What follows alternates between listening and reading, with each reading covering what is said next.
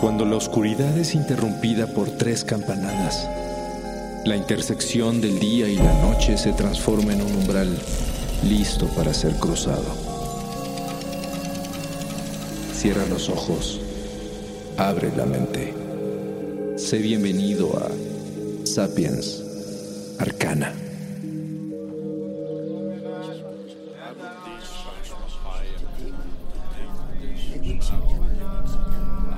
Es miércoles primero de abril del año 33 en la habitación superior de una casa en Jerusalén. Es el inicio de la celebración de la Pascua judía y un evento que siglos más tarde quedará plasmado sobre un muro para la historia de la humanidad está a punto de suceder. De acuerdo al relato bíblico, momentos antes de ser apresado, el Mesías cristiano presintió que una traición lo conduciría hacia su muerte y debido a ello decidió realizar una última reunión junto a sus doce discípulos. Las escrituras describen cómo Jesús el Nazareno decidió ofrecer un pedazo de pan a aquel discípulo que lo habría de traicionar. Siendo Judas Iscariote, un viejo amigo suyo, el elegido por Jesús. Después de recibir el pedazo de pan, Judas se marchó furioso de la cena. Y horas más tarde, en el huerto de Getsemaní, guardias romanos capturaron a Jesús llevándolo preso a cambio de 30 monedas de plata, pactadas como el precio del Mesías. Aquel trágico evento donde Jesús anunció la presencia de un traidor en la mesa fue inmortalizado en el Renacimiento por el genial artista y pintor italiano Leonardo da Vinci quien con este trabajo dejó para la posteridad la obra de arte más enigmática y estudiada de todos los tiempos, la famosa Última Cena. Esta pintura fue realizada bajo el encargo del duque de Milán Ludovico Sforza, quien deseaba convertir el convento de Santa María delle Grazie en un mausoleo familiar. Así que le pidió a Leonardo da Vinci pintar la última cena de Jesucristo y los doce apóstoles para decorar el recinto que resguardaría por siempre los restos de su familia. Actualmente esta enigmática pintura puede ser visitada en el mismo convento de Santa María en la ciudad de Milán, Italia, donde recibe millones de turistas anualmente. Sin embargo, cerca del año 2003, el escritor Dan Brown escribió acerca de esta pintura. Todo el mundo puso los ojos sobre esta obra de nuevo, atrayendo historiadores, artistas e investigadores interesados en descifrar los secretos y posibles teorías que se ocultan detrás de cada pincelada.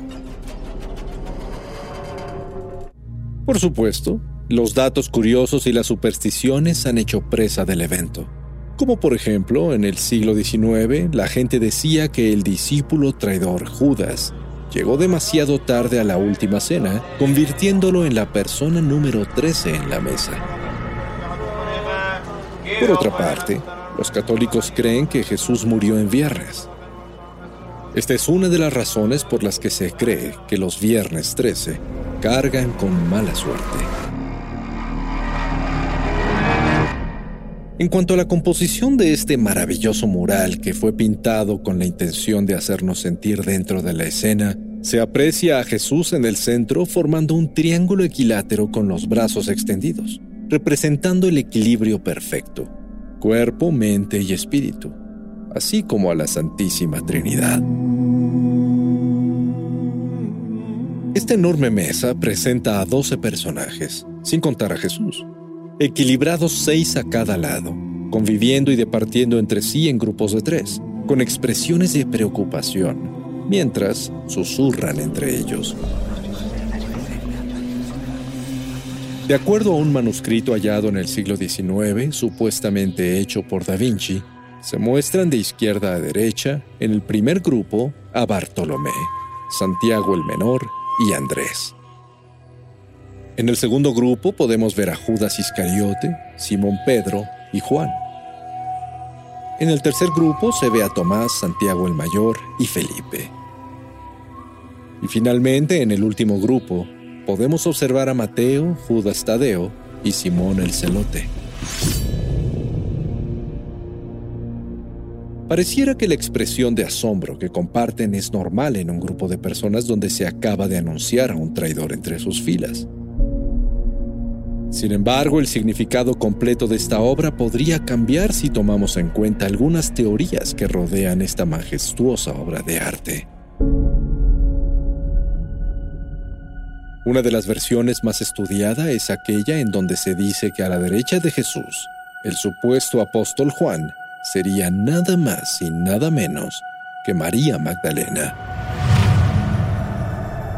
Los argumentos van desde el largo cabello que enmarca un rostro con fisonomía más delicada que los demás, la calma de su expresión a diferencia de los demás apóstoles, el color de la vestimenta que es de las mismas tonalidades que las de Jesús, pero invertidas, así como la letra M que se traza entre su cabeza y la de Jesús.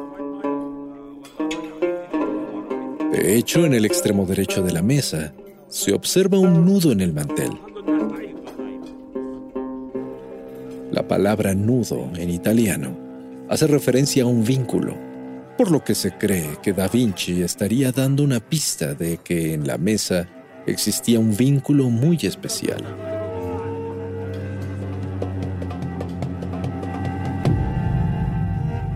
Otra clave podría ser la actitud de Pedro quien se encuentra tomando del hombro con una mano a la supuesta María Magdalena, mientras que con la otra sujeta un cuchillo por detrás. Esta actitud es relevante, ya que en alguno de los evangelios considerados apócrifos por la Iglesia, Pedro muestra una actitud negativa hacia las mujeres. Como en el Evangelio de Tomás, en el que Pedro dice que se aleje Miriam de nosotros, pues las mujeres no son dignas de la vida. Otras peculiaridades de esta obra son que sobre la mesa no se encuentra ningún cáliz, y Judas es el único que porta una vestimenta tricolor. Por si fuera poco, parece que Da Vinci pudo haber querido dejar una experiencia multisensorial, ya que esta pintura incluye una pista musical. En el año 2007, el músico italiano Giovanni Maria Pala, reflexionando sobre la pintura, dibujó un pentagrama sobre la escena, dando al pan consagrado y las manos de los apóstoles notas musicales. La partitura que resultó tiene un sentido melódico si se lee del mismo modo en el que escribía Leonardo da Vinci, de derecha a izquierda. Después de este curioso descubrimiento, diversos especialistas en música afirman que esta melodía suena como un requiem en el que se puede apreciar la pasión de Cristo. La creación de esta pintura ha intrigado tanto al mundo que la historiadora italiana Elisabetta Sangalli, tras años de estudio, descubrió diferentes piedras preciosas pintadas sobre el Mesías cristiano y cada apóstol que otorgaban una interpretación personal. Por ejemplo, en la túnica que viste Jesús se encuentra una esmeralda, piedra considerada como portadora de paz y símbolo del renacimiento.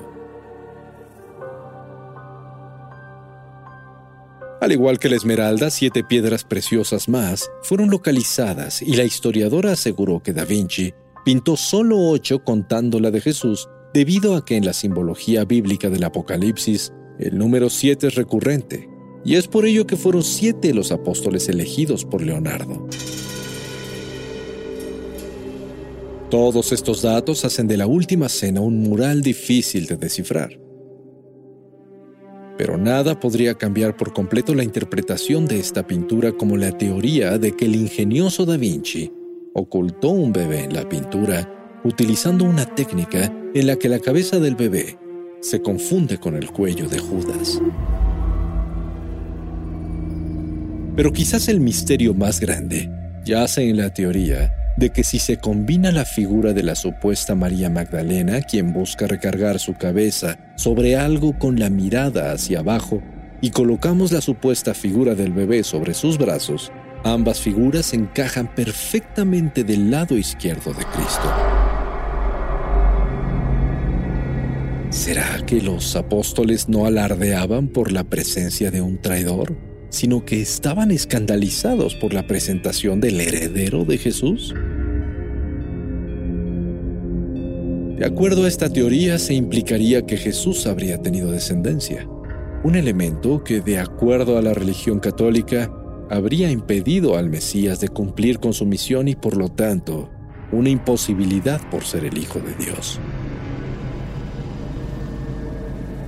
El arte una vez más demostrando que lejos de existir para deleitar al ser humano con su creación, puede ser un conducto de comunicación y un laberíntico resguardo de pistas que ponen en duda los relatos oficiales. La próxima vez que vayas a un museo, despierta tu curiosidad y presta mucha atención a los detalles. Tal vez en ellos un día descubras interpretaciones que logren cambiar el rumbo de la humanidad y sin lugar a dudas, tu vida misma.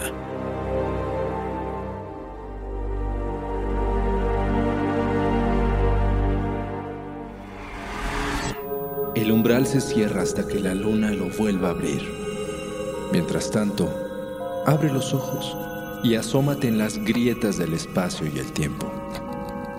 Y si te atreves, descubrirás qué hay más allá de lo que consideras real. Sapiens Arcana, soñado por Luis Eduardo Castillo, esculpido por Emiliano Quintanar, trazado por Montserrat Iglesias